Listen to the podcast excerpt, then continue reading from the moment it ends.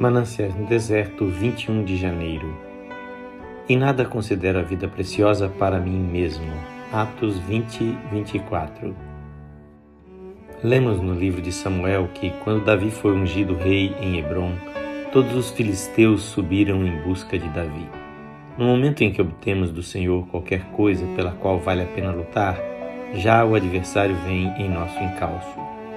Quando o inimigo nos vem de encontro no limiar de algum grande serviço para Deus, aceitemos isso como um indício de salvação e tomemos da parte de Deus bênção dobrada, vitória e poder. O poder se desenvolve pela resistência. O canhão atira mais longe porque o poder explosivo tem que vencer uma resistência. A eletricidade é produzida na usina distante pela brusca fricção das turbinas em giro e assim descobrimos um dia que até mesmo Satanás foi um dos agentes das bênçãos de Deus. A tribulação é o caminho do triunfo. O caminho que passa pelo vale conduz a uma vereda elevada. Em todas as coisas grandes estão as marcas de tribulação. As coroas são preparadas em cadinhos. O caráter das pessoas que se encontram aos pés de Deus é forjado nos sofrimentos aqui da terra Ninguém que nunca pisou os lagares da dor sabe o que é triunfar. Com profundos sulcos de angústia cavados em sua fronte, o homem de dores disse: No mundo passais por aflições. Mas depois disso vem a confortadora promessa: Tem de bom ânimo, eu venci o mundo.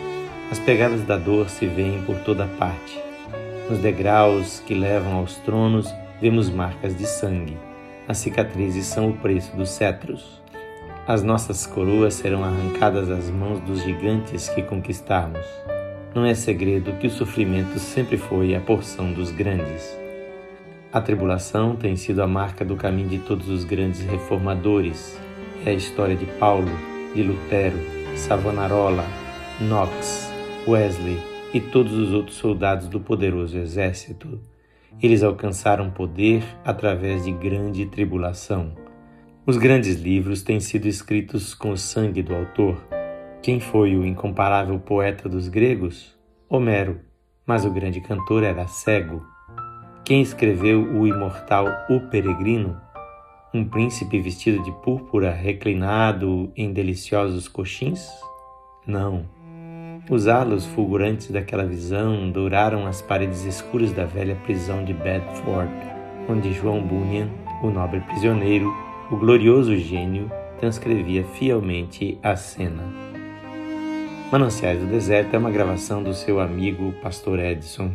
Que o Senhor Jesus abençoe ricamente a sua vida.